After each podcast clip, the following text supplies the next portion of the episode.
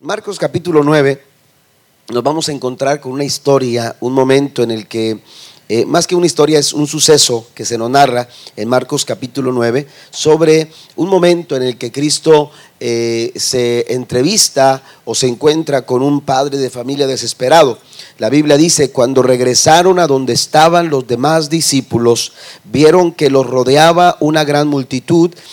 Eh, verso 14, amén, verso 14 dice de Marcos 9, dice, lo rodeaba una gran multitud y que algunos maestros de la ley religiosa discutían con ellos. Cuando la multitud vio a Jesús, todos llenaron su de asombro y corrieron a saludarlo. ¿Sobre, ¿Sobre qué discuten? preguntó Jesús. Un hombre de la multitud tomó la palabra y dijo, Maestro, traje a mi hijo para que lo sanaras. Está poseído por un espíritu maligno que no le permite hablar y siempre que este espíritu se apodera de él, lo tira violentamente al suelo y hecho, eh, y él echa espuma por la boca, dice, rechina los dientes y se pone rígido. Así que les pedí a tus discípulos que echaran fuera al espíritu maligno, pero no pudieron hacerlo. Jesús le dijo, gente sin fe, ¿hasta cuándo tendré que estar con ustedes? ¿Hasta cuándo tendré que soportarlos? Tráiganme al muchacho. Así que se lo llevaron cuando el espíritu maligno vio a Jesús, le causó una violenta convulsión al muchacho, quien cayó al piso retorciéndose y echando espuma por la boca. ¿Hace cuánto tiempo que le pasa esto? preguntó Jesús al padre del muchacho. Desde que era muy pequeño, contestó él. A menudo el espíritu lo arroja al fuego al fuego o al agua para matarlo. Ten misericordia de nosotros y ayúdanos si puedes. ¿Cómo? Dice, ¿cómo que si puedo? Dice el versículo 23. Estoy leyendo la nueva traducción viviente. Dice, preguntó Jesús, todo es posible si uno cree. La reina Valera dice, o la nueva traducción, eh, perdón, nueva versión internacional, eh, eh, estamos más relacionados con la expresión, para el que cree, todas las cosas le son posibles. Dice el verso 22, a menudo el Espíritu lo arroja al fuego. Bueno, ya leí ese pasaje. El verso 24, al instante el Padre clamó, sí creo, pero ayúdame a superar mi incredulidad. Cuando Jesús vio que aumentaba el número de espectadores, reprendió al espíritu maligno. Escucha, espíritu, que impides que este muchacho oiga y hable. Dijo, te ordeno que salgas de este muchacho y nunca más entres en él. Amén.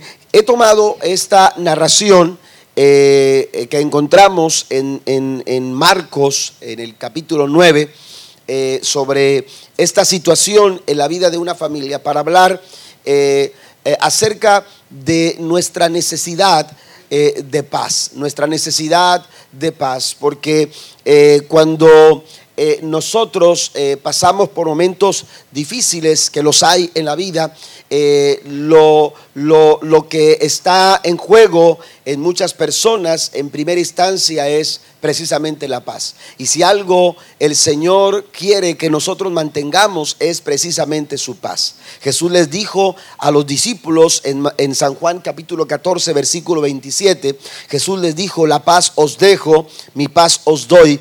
Yo no os la doy como el mundo la da. No se turbe vuestro corazón ni tenga miedo. Yo quiero mencionar algo interesante aquí, porque Jesús está prometiendo su paz. Esta paz no fue pedida por los discípulos. Esta paz Cristo quiso darla. Amén. Porque la paz de Dios es un regalo. Porque la paz de Dios es algo que el Señor quiere que nosotros experimentemos. Una paz, aleluya, que no podemos encontrar de otra manera sino solamente a través de una relación personal con Jesús. Jesús asume el hecho de que como seres humanos vamos a enfrentar momentos muy complicados. Eh, Jesús sabía que sus discípulos habían de enfrentar problemas, habrían de enfrentar dificultades y no les promete que no, no, no, no van a pasar por esas dificultades. Jesús no dice, ustedes voy a hacer hasta lo imposible para que no tengan que experimentar los problemas. Eso no es lo que Jesús dice. Jesús les dice que aún a pesar de los problemas, aún a pesar de las dificultades y de las adversidades que ellos habrían de enfrentar, ellos tendrían su paz. ¿No se gustan esta noche por ello? Dios, Dios quiere que nosotros mantengamos su paz. Dios quiere que nosotros disfrutemos de su paz. Encontramos a un padre que está desesperado. Amén. Eh, los padres sabemos que cuando o, entendemos esto porque eh, podemos eh, entender la situación de este padre porque a nosotros no nos gusta que nuestros hijos se nos enfermen o que estén pasando por un momento. Quisiéramos evitar todas esas situaciones que a nuestros hijos llegan y queremos hacer hasta lo imposible para que nuestros hijos no tengan que enfermarse, no tengan que tener problemas, no tengan que enfrentar dificultades. Pero eso es inevitable en muchos casos. Y entonces cuando nuestros hijos están así, no estamos tranquilos, nos sentimos inquietos, nos sentimos eh, eh, de alguna manera abrumados por la situación y, a veces los pensamientos que llegan a nuestra mente no son, no son pensamientos sanos, a veces nos mortifican. Bueno, aquí encontramos a un padre pasando por un momento muy difícil. La Biblia nos dice que cuando él, él describe la situación de su muchacho, habla de que cuando el espíritu maligno lo, lo, lo toma, dice que violentamente empieza a estrujarlo, violentamente empieza, aleluya, eh, eh, a manifestarse para quererle quitar, para quererle robar la vida a su hijo. La situación no es fácil, la situación es complicada. Y, los momentos a los que nos enfrentamos nosotros también, amén, eh, eh, pudieran figurar eh, situaciones similares donde, donde a veces no sabemos qué hacer, a veces no sabemos qué, qué decidir, a veces no sabemos cómo avanzar. Pero recordamos las palabras de Jesús a sus discípulos, que aún a pesar de las pruebas y de las luchas, nosotros podemos disfrutar de su maravillosa, de su maravillosa paz. Eso es lo que Cristo promete para nosotros. Y eso es lo que nosotros necesitamos, necesitamos entender. La paz de Cristo, la paz que Cristo nos ofrece, aleluya, e, e, es, es, es una satisfacción que solamente encontramos en Él no depende de las circunstancias, sino que depende de nuestra relación diaria con el Señor. Podemos eh, eh, tener la confianza de que sin importar lo que estemos enfrentando, el Señor va a cumplir su promesa. ¿Cuántos lo creen? Usted puede tener esa seguridad en su vida. No hay problema que pueda robarle la paz. Amén. No, no, no debiéramos perder la paz porque Cristo ha hecho la promesa de que su paz estaría, estaría con nosotros. Mire que Cristo menciona algo interesante. Jesús dice, mi paz os dejo, mi paz os doy, no como el mundo la da. Amén. No como el mundo la da. Cuando Cristo señala eh, esta, estas palabras, Jesús entiende que los discípulos están viviendo bajo, bajo la fuerza y el dominio del el imperio romano. Y el imperio romano eh, vino a traer una paz eh, a, las tierras que conquistaban, que eran tierras que estaban sometidas a la violencia, que estaban sometidas a, situaciones, ¿verdad?, de abusos. Y cuando llega el gobierno romano para imponer su... su ah, eh, eh, su, imperio, para imponer su gobierno, eh, su dominio. Entonces lo que hace, lo que empieza a hacer es, traer paz a la gente, para, para que la gente esté tranquila. Y entonces lo que hace es esforzarse por mantener la paz, una paz externa, por medio de dos tipos de sometimiento. Amén. Y lo hace por medio de su poder. Amén. El poder, su capacidad de fuerza militar. Y entonces la gente era sometida a través del, del poder del ejército romano. Roma despliega soldados por todas partes en, los caminos y entonces muchas personas que, estaban haciendo cosas malas empiezan a ser de alguna manera dominadas y empiezan a ser aprendidas, llevadas a las, a las cárceles y, y Roma establece una paz a través de su poder pero también lo hace a través del dolor. Amén. A través del sufrimiento. Las cruces en los caminos exponían cuerpos de malhechores que se atrevían a desafiar la fuerza de Roma.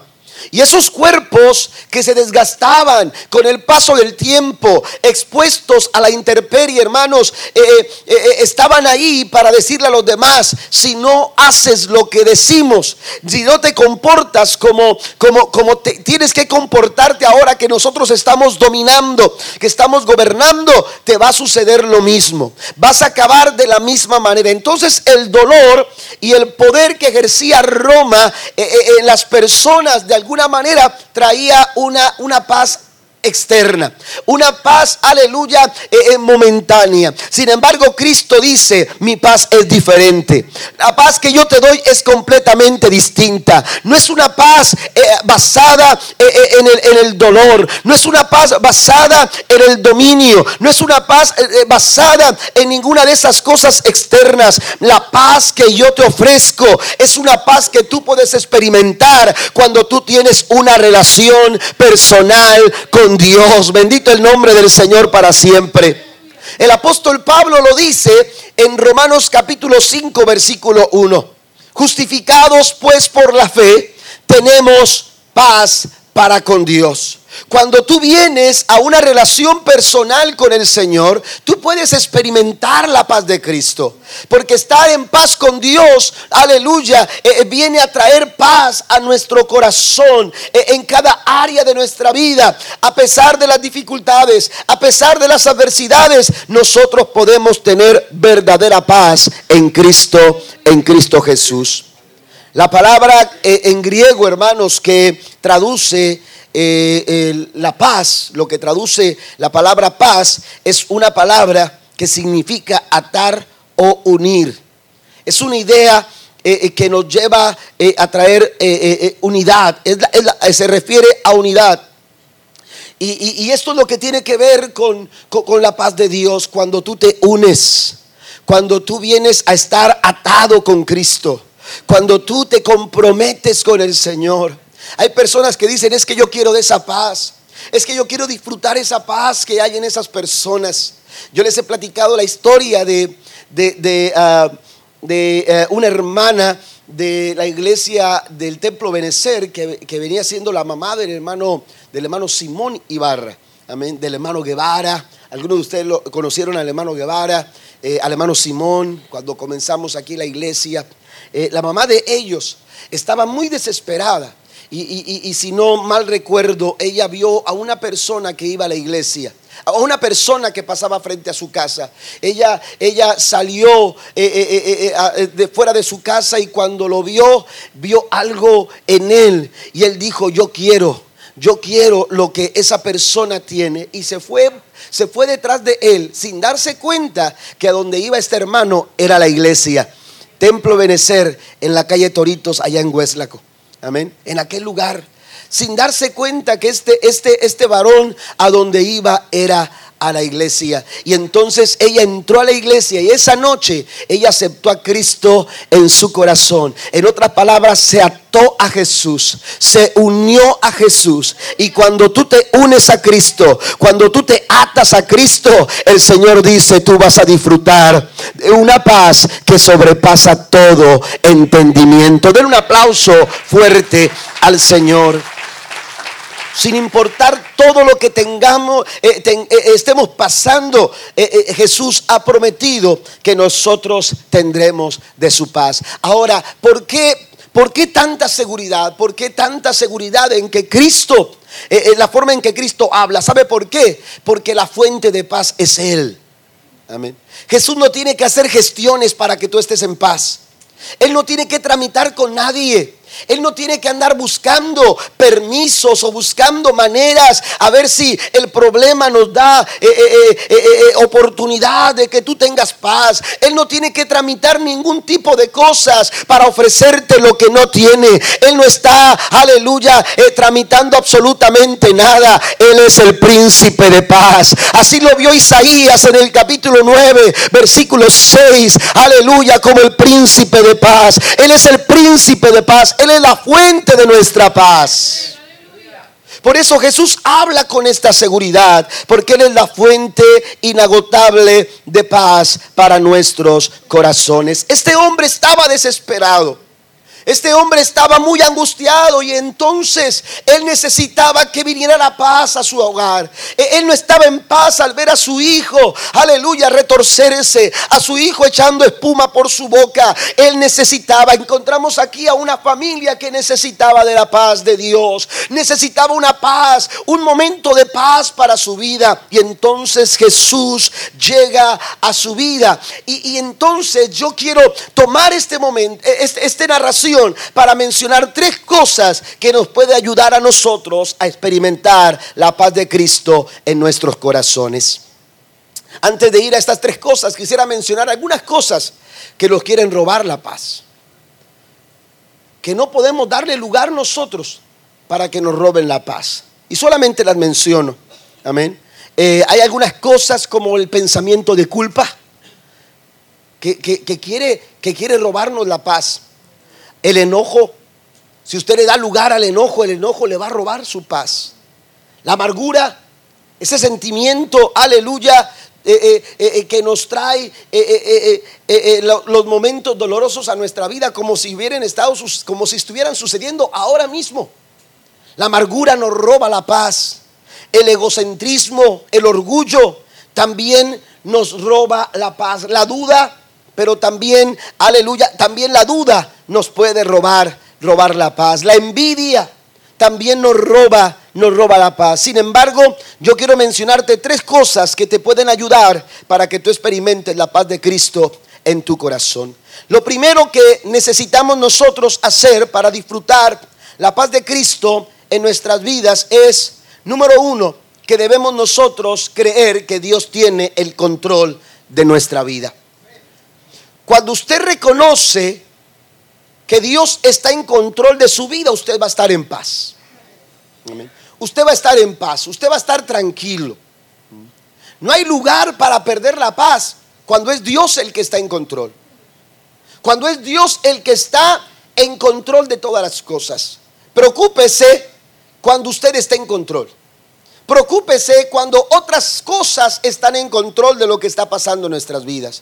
Pero si usted reconoce a través de la fe que es Dios el que está en control de su vida, en ese momento usted va a mantener su paz. Amén. Cuando, cuando Jesús se ve con este hombre, la Biblia dice que la multitud se acerca y cuando Cristo llega dice, ¿qué es lo que está pasando? ¿Qué es, qué es lo que está sucediendo? Y entonces aquel hombre, aquel hombre le, le dice a Jesús, es que traje a tus discípulos a mi hijo. Amén. Traje a tus discípulos a mi hijo para que lo ayudaran, pero no pudieron hacer absolutamente nada. Amén. Claramente, este hombre pensaba que los discípulos podían hacer algo por él, podían traer cierto apoyo eh, eh, para, para su situación familiar. Sin embargo, pronto se dio cuenta que los discípulos de Cristo no pudieron auxiliarlo en lo que él necesitaba. Amén. Cuando nosotros, eh, cuando nosotros no estamos permitiéndole al Señor tomar el control de nuestra vida, hermano, la paz que vamos a experimentar no será una paz verdadera. Nuestra paz será solamente momentánea. Nuestra paz, cualquier cosa eh, eh, eh, nos, la, va a robar, cualquier cosa nos va a, robar la paz que, estamos, que estamos experimentando. Pero cuando la paz viene de Dios, cuando la paz es la que, la que el Señor nos da, esa paz es resultado, es el resultado de una vida que está bajo el control del, todo soberano del Dios Todopoderoso. Mire lo que dice la Biblia en el Salmo capítulo 103, versículo 19. Dice la escritura en el Salmo 103, versículo número 19. Dice la escritura de la siguiente manera. El Señor ha hecho de los cielos su trono y desde allí gobierna sobre qué? Sobre todo. Otra versión dice que, aleluya, los, eh, los cielos, el Señor ha establecido su trono y su reino domina sobre todos. Él está sobre todo. No hay área, no hay circunstancia, no hay nada que esté fuera del alcance de Dios. Porque Él está bien establecido. Su trono está bien establecido, su trono está bien cimentado, su trono está bien afirmado. Y desde ahí dice, dice el salmista David, desde ahí Él está gobernando sobre todo. Cuando Dios está en control, hermano, aleluya, todas las cosas van a estar bien. Aun cuando estemos pasando por momentos difíciles. Aun cuando el momento que estamos experimentando es complicado. Pero el saber que Dios está en control, eso, amados hermanos, nos ayuda a nosotros a mantener la paz. Tenemos que brindarle a Dios el control de nuestra vida. Y ese, y ese es el punto, el punto clave eh, en esta situación. Hay que ceder el control. Hay que ceder el control, pero a veces no queremos ceder el control. Queremos tomar el control, queremos darle nosotros el curso a nuestra vida porque no estamos dispuestos a brindarle el control a Dios. Dios está listo para ayudarnos. Dios está listo para auxiliarnos, pero nos aferramos a querer mantener el control de la situación, a querer controlar las situaciones de nuestra vida. Este padre vino a los discípulos de Jesús y pronto se dio cuenta de que los discípulos no podían hacer absolutamente nada. Y entonces Jesús se acerca a él, aleluya, y le dice, ¿qué es lo que necesitas? Y entonces él empieza a abrir su corazón, aleluya, al grado de que le dice, necesito tu ayuda. Cuando tú te rindes, cuando tú le dices al Señor, Señor, ¿sabes qué? He tratado de hacerlo a mi manera He tratado de hacerlo, aleluya, de acuerdo a lo que yo pensaba. Pero hoy, hoy cedo el control. Hoy yo te digo, aleluya, que tú tomes el control de mi vida. En ese momento, hermano, tú vas a experimentar una paz maravillosa en tu corazón y en tu familia. La paz de Dios es el resultado de, que, Él está en control de nuestras vidas.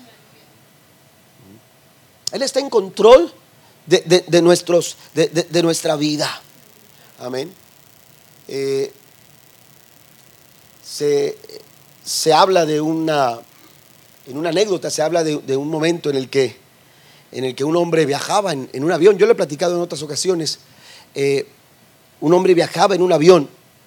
Era un hombre importante, pero le tenía mucho miedo a los aviones. Pero era necesario salir y llegar lo antes posible a una, a una, eh, eh, a, una reunión y, tenía que llegar, salió muy temprano, eh, corriendo al aeropuerto y cuando, y cuando llega al avión, hermanos, estaba muy, pero muy nervioso porque, porque tenía mucho miedo volar. Y entonces él estaba sentado esperando el momento en que despegara el avión y un niño no dejaba de estar jugando traía unos carritos y andaba jugando, era un niño pequeño y jugaba con sus carritos y haciendo los sonidos de los carros, del motor del carro. Y esto, hermanos, empezó a traer eh, eh, eh, más nervios a esta persona y, se empezó a poner más nerviosa y más nerviosa y más nerviosa hasta que ya no pudo contener sus nervios y le, nervios y le dijo al niño, niño, tranquilo, cálmate. Y el niño se sentó, se sintió un poco incómodo despegó el avión y en el, aire, hermanos, empezó a pasar eh, un momento turbulento. Eh, el capitán les dijo, vamos a tener que eh, elevarnos un poco más, estamos pasando por un tiempo de tormenta, pero vamos a elevarnos un poco más. Y el avión se sentía más, más eh, eh, este, eh, se estremecía y, había turbulencia, pero el niño seguía entretenido con sus, con sus juguetes, ¿verdad? Con sus carritos.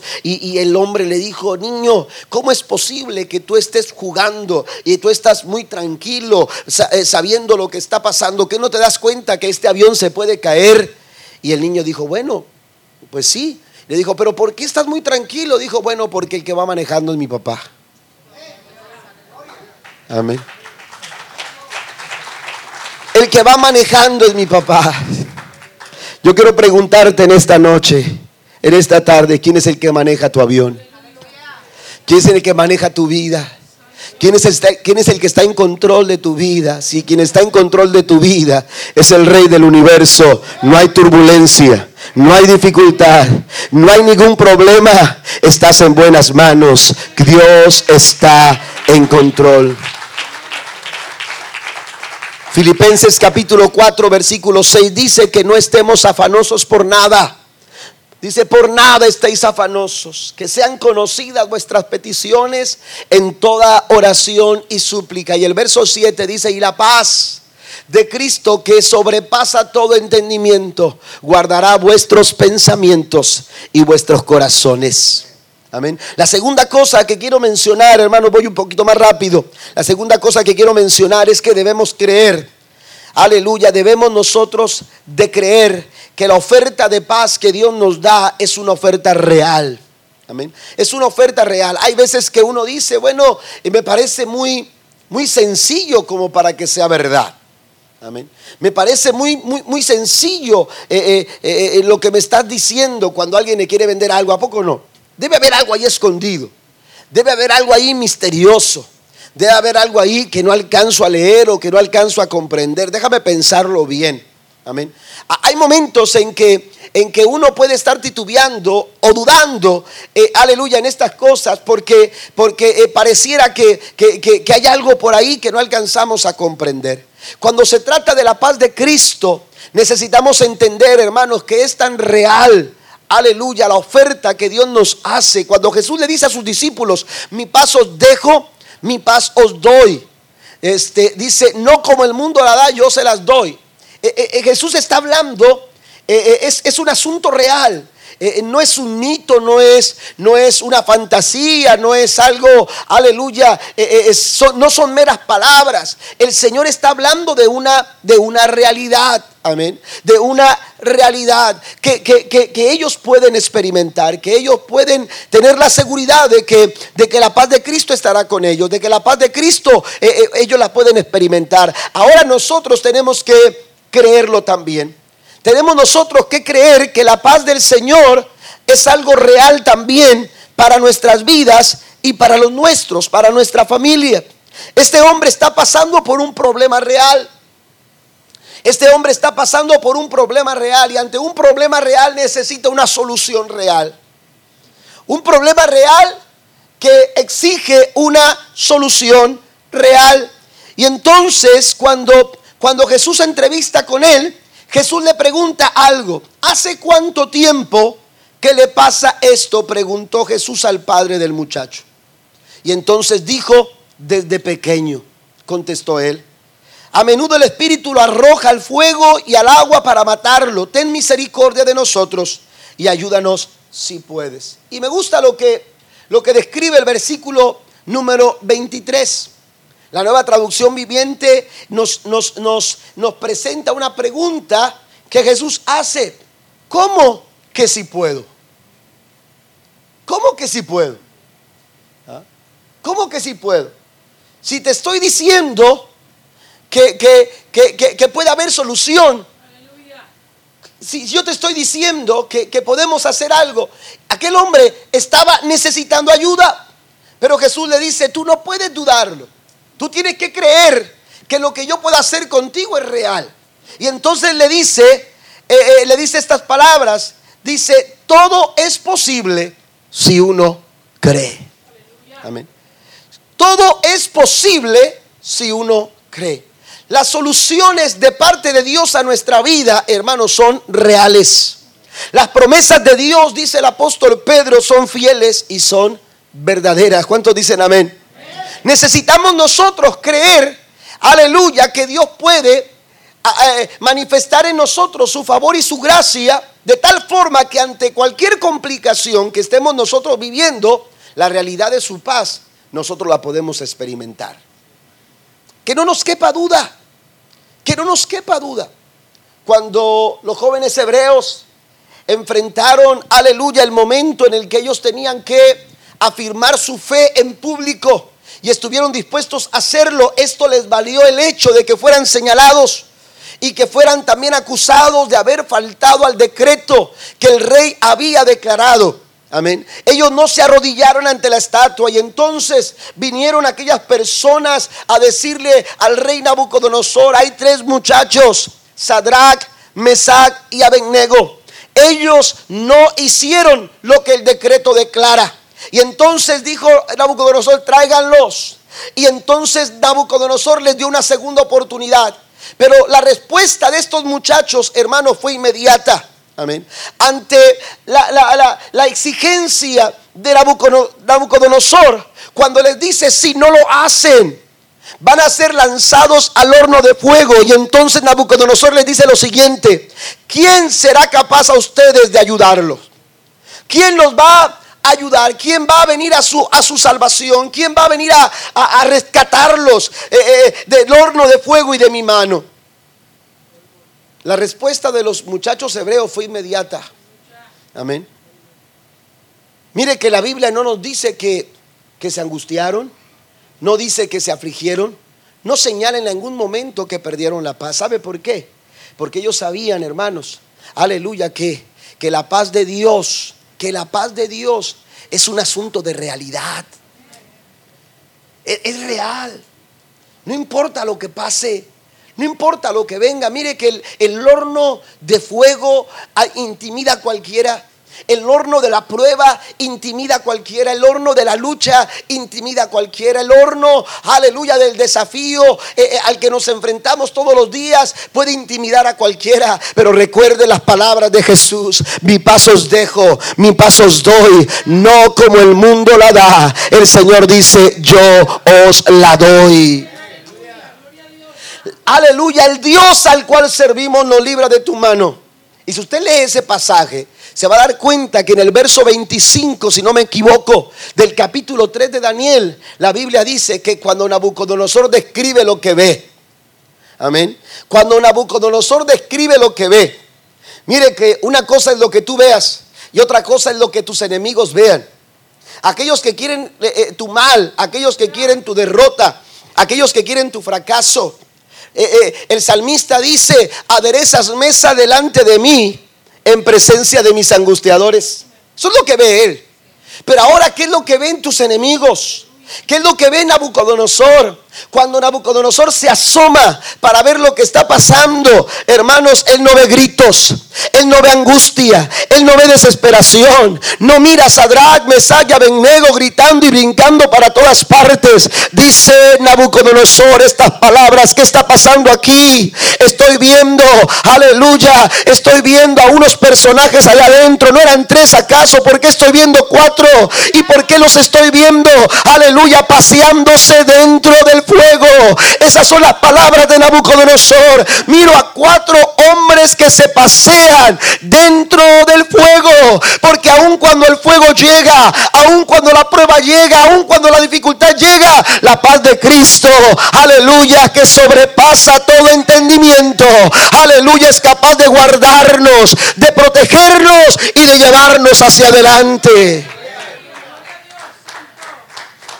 ¿Por qué se pasean? Aleluya, Pablo y Silas cantaban dentro de su prueba. Es real. Es real. Si los jóvenes en el horno de fuego se paseaban, si Pablo y Silas en la cárcel cantaban a la medianoche. Así de real, hermanos, también es el hecho de que tú y yo en medio de la dificultad podemos también disfrutar de la paz de Cristo en nuestros corazones. Y por último, pasen los músicos, por favor. Antes de ir al último punto, quiero leer Isaías capítulo 26. Isaías capítulo 26, versículo número 12. Mire lo que dice el verso número 12. Señor, tú nos concederás la paz en realidad todo lo que hemos logrado viene de ti. El versículo 12, Señor, tú nos concederás la paz. ¿Cuántos dicen amén? En realidad, todo lo que hemos logrado viene de ti. Otra versión dice, las obras, las obras que, no recuerdo bien la frase que utiliza eh, después de esto, las obras tú las hiciste. Algo así dice. Amén hiciste en nosotros. Amén. En nosotros todas nuestras obras. Tú las hiciste. Él está amando. Él está en control. La Biblia dice que Él hace que todas las cosas colaboren para nuestro bien. Es real. La paz de Cristo es real. Y usted la puede experimentar. Y este hombre necesitaba entenderlo. No importa la problemática de tu vida. Si tú crees, le dice el Señor, si tú crees, para el que cree todas las cosas le son posibles. Y por último, número tres, debemos rendir por completo nuestra vida, nuestra mente, nuestra voluntad y nuestras emociones al Señor. Quiere la verdadera paz sobre su corazón. Quiere experimentar una verdadera paz en su vida. Usted necesita dejar que Dios tome el control. Usted necesita creer que esta paz es real. Para su problema real, el Señor le ofrece una oferta real. Pero la tercera cosa que tenemos que hacer tiene que ver con rendir. Tiene que ver con rendirnos. Rendir nuestra vida completamente. Esto tiene que ver o, o involucra nuestra mente, nuestra voluntad y nuestras emociones. Pablo le dice a los filipenses, y la paz que sobrepasa todo entendimiento, dice, eh, eh, dice, gobernará, amén, guardará, mejor dicho, dice, guardará vuestros pensamientos y vuestros corazones. ¿Por qué dice los pensamientos? Porque habla de nuestros pensamientos. Porque nuestros pensamientos a menudo, hermanos, eh, nos, nos mortifican. Los pensamientos a veces llegan a nuestra mente y nos, nos, nos aterrorizan. Nos, nos hacen perder la paz con facilidad. Pero cuando la paz de Dios gobierna tu mente, cuando la paz de Dios gobierna tu voluntad, cuando la paz de Dios gobierna tus emociones, tú vas a poder disfrutar de, la bendición de saber que tu vida está segura en las manos del Señor. Amén. Aquel hombre con aquella situación de su hijo tuvo que reconocerlo. Jesús le dijo, cree, porque para el que cree todas las cosas le son posibles. Y en ese momento él dijo, Señor, ayúdame, ayuda mi incredulidad. Ayúdame a creer como debo de hacerlo. Hay que rendirnos.